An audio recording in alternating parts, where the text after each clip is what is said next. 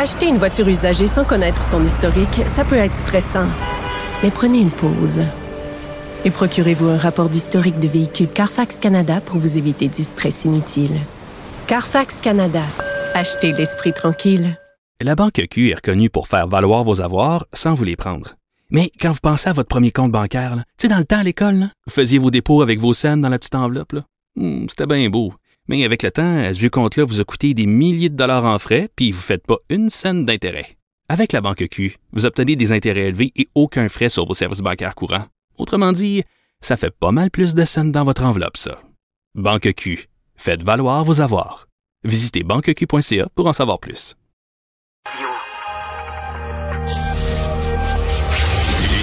Du Trisac. L'o- L'original. Radio. Du Trisac. Votre plaisir coupable. Cube Radio. Bonjour tout le monde, bon lundi 13 février, j'espère que vous allez bien. Euh, à midi, on aura, autour de midi, on aura euh, Yves-François Blanchet, le chef du Bloc québécois, qui va peut-être réagir à la chronique euh, insidieuse et vraiment, vraiment très sympathique d'Yves Boisvert dans la presse. Euh, qui est rendu à traiter euh, les gens du Bloc québécois, du Parti québécois de Front National. Euh, vous vous souvenez du Front National sous Jean-Marie Le Pen, là, qui est un parti euh, carrément raciste. Puis là, on est rendu à la presse qu'on on dit ça. Pas de trouble, euh, on insulte les gens, euh, puis euh, il y, a, y a aucune retenue là-dedans. Donc, si tu veux faire respecter les frontières, si tu dis, ben peut-être 40 000, c'est beaucoup euh, au chemin Roxham, t'es devenu raciste, xénophobe, ignorant, islamophobe. Envoyez les insultes. Donc, euh, on va revenir là-dessus euh, tantôt vers midi. Et à 13 heures, euh, faut, faut, il y a un texte de Martin Leclerc de l'Infopub pour euh, l'autre côté, là, à Radio-Canada, sur euh, les initiations, sur la violence, sur un recours collectif qui a été euh, repoussé par un juge. Mais allez lire ça, là, c'est... euh, moi, j'ai jamais joué au hockey organisé, jamais joué au hockey, je sais pas patiner, mais c'est ahurissant, là. Les, les initiations, la violence de ça, les agressions sexuelles, l'humiliation, ça dépasse l'entendement. Tout ça en présence, souvent, de, du personnel de soutien de l'équipe, des adultes, des entraîneurs, qui les encouragent presque, se fait pisser dessus. Écoutez, c'est inimaginable. Il est juste 11 heures le matin, là. Je vais vous euh, faire grâce euh, des détails, mais euh, on va on va on va revenir sur le sujet vers vers 13 heures. Euh, tout d'abord, on a avec nous Linda Juric, qui est fondatrice de la clinique Talin. Ça, c'est à Candiac. Elle est aussi infirmière. Linda, bonjour. Bonjour, euh, Benoît. Bonjour. Alors, tiens, on parle plus d'accès aux urgences ces temps-ci. Là, là, tu sais, on a parlé beaucoup dans les médias. Tout à coup, ça nous intéresse plus. Euh, pénurie d'infirmières, tout ça, il y a rien de réglé. Vous, votre clinique, euh, Linda, c'est une clinique qui existe depuis dix ans, mais c'est une autre façon de, de procéder. Oui, c'est une autre façon de procéder en première ligne. C'est vraiment euh, le premier contact pour la majorité des patients dans la clinique. C'est un c'est un contact avec l'infirmière et la prise en charge pour le patient. Alors euh, les soins euh, qui sont donnés euh, à travers pour une durée d'une année ou plus avec les suivis sont faits entièrement par les infirmières. Et je voudrais être très claire que les infirmières ne sont pas des super infirmières ou des IPS, mais bel et bien des infirmières normales qu'on voit dans, Compétentes. dans cliniques là, et surtout compétentes. Ouais. Mais là, euh, est-ce que c'est une clinique qui est privée, qui est hybride? Quand- comment ça marche? Il y, a, il y a un tarif mensuel, annuel à ça, là? C'est, ben, c'est, on va, on va commencer par expliquer euh, la différence entre une clinique privée puis une clinique euh, Envoyez publique. donc. La seule clinique publique qu'on a au Québec, c'est vraiment le CLSC. Tous les autres cabinets avec des médecins euh, et des professionnels sont des cabinets privés. Mais avec ça, il y a une autre distinction qui se fait, c'est que est-ce que le cabinet privé euh, est un cabinet avec des médecins qui sont participants à la RAMQ ou c'est une clinique privée, un cabinet privé avec des médecins non participants? La partie privée ou publique, elle est vraiment euh, définie par si oui ou non un médecin facture la RAMQ.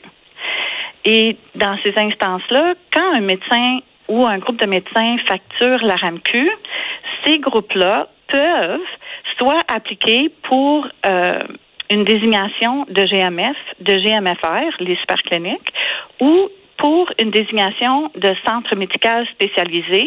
Et dans ces cas-là, les cliniques reçoivent, en plus de leurs euh, honoraires payés par la RAMQ, des subventions du ministère de la Santé et ou de leur CIS et CIUS en termes de ressources humaines et en termes d'argent comptable on va dire. alors, ils, ils, peuvent avoir jusqu'à au-delà d'un million de dollars de subventions par année. Les CMS reçoivent même des dizaines de millions de dollars. Et, vous, euh, et, vous et vous, votre clinique survit comment?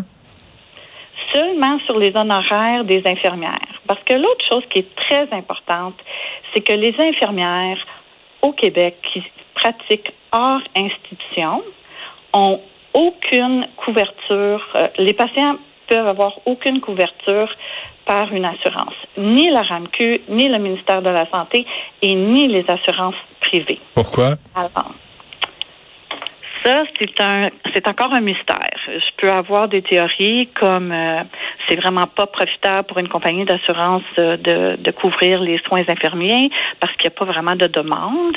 Euh, les OK, non, mais euh, Linda, je vous arrête là parce que c'est tellement compliqué cette affaire-là. Les gens, tout ce qu'ils veulent là, c'est des soins, c'est des cliniques où il y a quelqu'un de compétent qui va nous soigner. Que ce soit un, un médecin, une infirmière, un pharmacien, mais mais on, on a encore les chasses gardées là. Il y a encore la le corporatisme des médecins qui empêche des gens compétents, professionnels, d'offrir des soins. Absolument. Et ça, ça continue, euh, c'est sans cesse. Euh, je veux dire, euh, ici à la clinique, on, a, on a subi des enquêtes par la RAMQ. On on, s'est fait amener en cours ça a été vraiment grave et même il y a eu des enquêtes euh, du Collège des médecins parce qu'ils veulent pas que les infirmières euh, utilisent euh, leurs compétences pour soigner les gens, même si les lois et la loi sur les infirmières, la loi 90 existe pour vraiment décloisonner les soins. Et même si la Fédération des médecins spécialistes du Québec fait du lobbying pour même décloisonner, il y a encore énormément d'instances qui veulent empêcher euh, les infirmières de s'ouvrir euh, des cabinets pour pouvoir fournir des soins à la hauteur de leurs compétences et à la hauteur de ce qui est permis par la loi. OK. Est-ce que, est-ce que, selon vous, euh, Linda, est-ce que le Collège des médecins veut vous faire fermer volontairement? On, des fois, ça semble à ça on va, tu sais, je peux pas faire une accusation directe, mais c'est sûr que le collège et, plusieurs organisations, euh, que ce soit euh, des CMDP, que ce soit euh, des DRMG, que ce soit des cabinets. c'est DRMG là, toutes les, les lettres de l'alphabet là, sortez-nous pas ça, on comprend rien de ça là, on sait pas ce que ça veut dire. Il y a beaucoup d'organisations de médecins et ou de pharmaciens qui vont faire en sorte qu'ils pour qu'on ait, euh, qu'on ait beaucoup de difficultés à pouvoir offrir les soins. Et si vous aviez parler en mal de nous, ils disent des infirmières ça pas d'affaires à faire ça, des infirmières ça pas les compétences pour faire ça. Je veux dire, euh, c'est vraiment une, une guerre de compétences. Et si vous aviez un mononcle euh, médecin qui vous parrainait, là, qui vous disait, là, ma petite Linda, là, m'a dire comment faire, parce que toi, t'es niaiseuse, t'es une infirmière. Moi, je suis un médecin, je sais, je sais comment faire.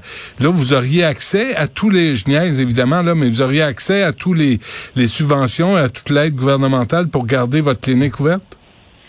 Mais c'est sûr que pour avoir les subventions comme pour un GMF, il faudrait que les directions médicales permettent aux médecins finissants de, de venir pratiquer avec nous.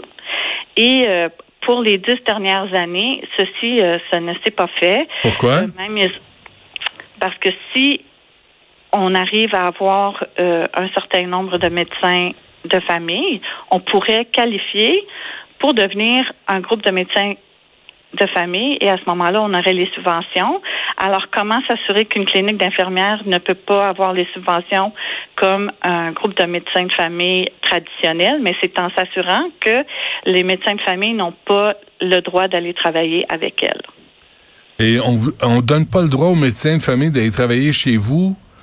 Pourquoi? Par corporatisme? On veut pas vous reconnaître parce que on trouve que vous êtes juste une femme puis vous méritez pas de diriger une clinique?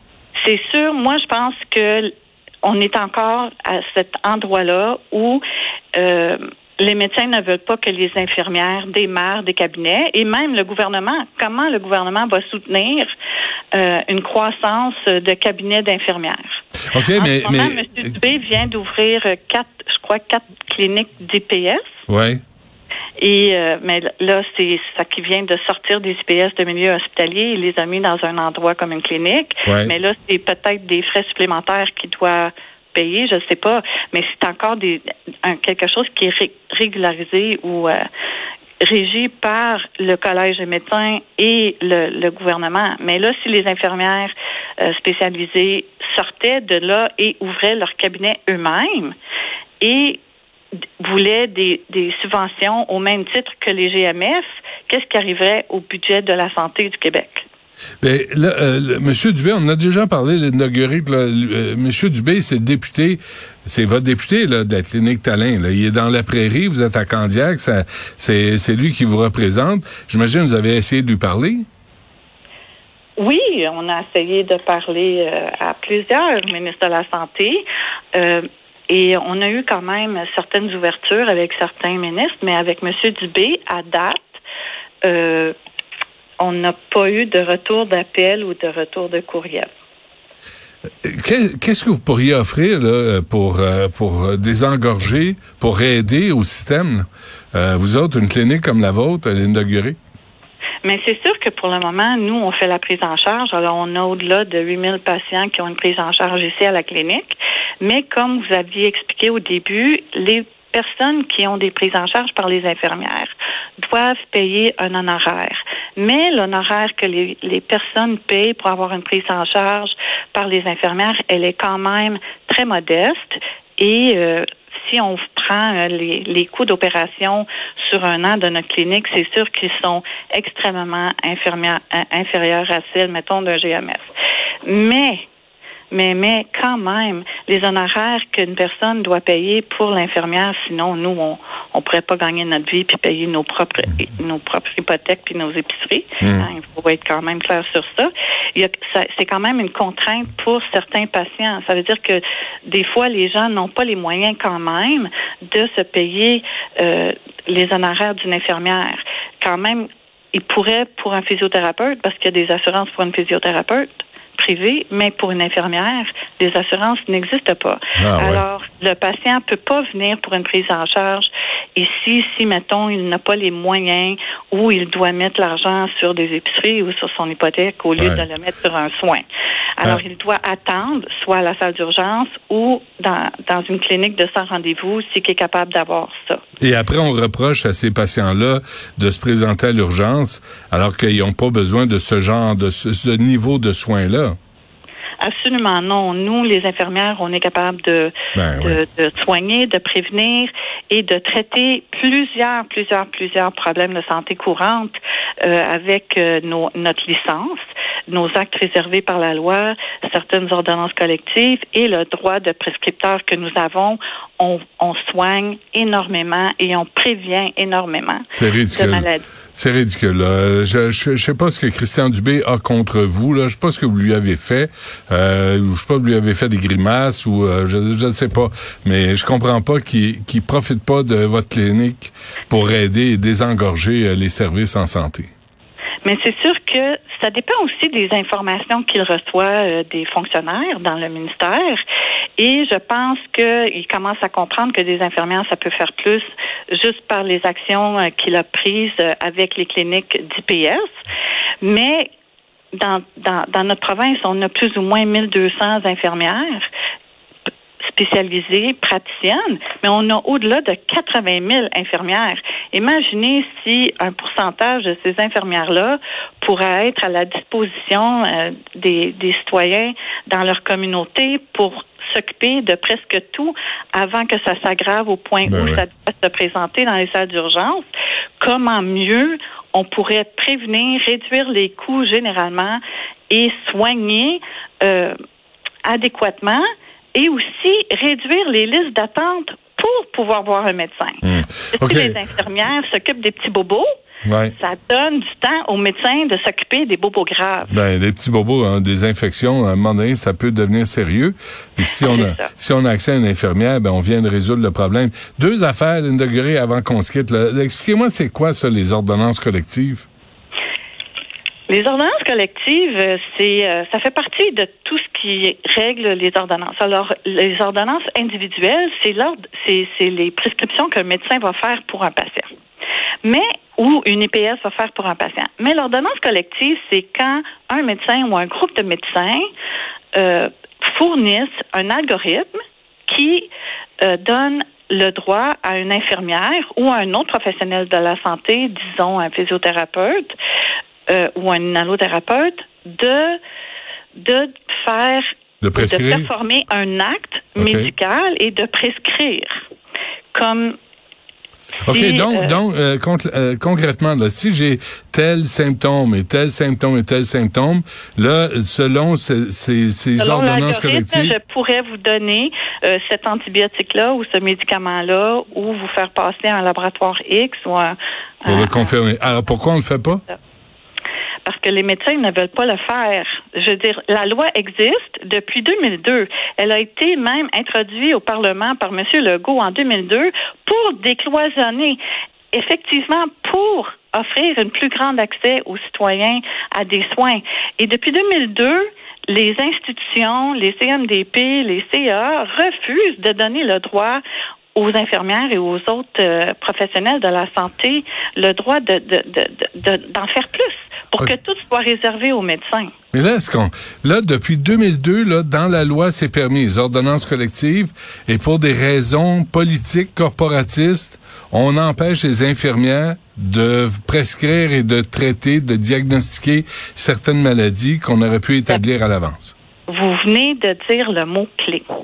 Les, les, le Collège des médecins a vraiment de la difficulté pour plusieurs raisons, je crois, qu'ils vont trouver très légitimes, mais de dire à un autre professionnel peut poser un diagnostic, ça ne se fait pas. Le diagnostic, il est vraiment réservé. C'est un acte réservé qui est médical. Et à date, les seules personnes autres que les médecins qui peuvent poser un diagnostic dans certaines instances sont les infirmières praticiennes spécialisées. Et là, quand on parle d'ordonnance collective, souvent les médecins mélangent le fait que qu'un professionnel peut avoir une impression qui rentre à l'intérieur d'un algorithme qui décrit un diagnostic ou qui permet par un laboratoire ou une autre méthode diagnostique euh, qui n'est pas l'examen physique en soi, un diagnostic. Mais je veux dire, quand on, on, on fait un test de strep dans la gorge, puis on voit avec le petit Q-tip que c'est un strep positif, euh, je veux dire, ça prend pas euh, un médecin pour dire ah oui, c'est vrai, le patient a un strep Ben A. ouais. Ben on peut donner l'antibiotique. Mais les médecins tiennent vraiment à cette à cet acte, à, cette, à ce privilège, cet acte réservé. Et c'est pour ça que, pour le moment, avec l'épuisement, avec les manques de confiance, avec beaucoup de, de choses et d'enjeux qui jouent autour, là, que les médecins ont de la difficulté à laisser aller cette partie du diagnostic, Bon, même ben. C'est écrit dans ordonnance collective. J'espère qu'on va poser la question à M. Gaudreau, le euh, président du Collège des médecins, M. Dubé. Moi, j'ai une idée. Avant qu'on se quitte, Linda là, je pensais à ça. Là, vous, vous savez, moi, je suis là pour aider. Hein. Euh, euh, je, moi, je vous incite à vous faire engager par McKenzie. Et là, vous pourriez conseiller le ministre pour régler la question. Non, hein. Non, non. OK, c'est correct. Ben, J'aurais essayé. Euh, de la clinique euh, Talin, Linda Gurick, euh, merci de nous avoir parlé. Bonne chance. J'espère que ça résonnera quelque part dans le bureau du ministre de la Santé et du Collège des médecins pour euh, finalement avoir des soins euh, offerts à tout le monde. Merci à vous. Merci à vous. Bonne journée. Au Bonne revoir. chance.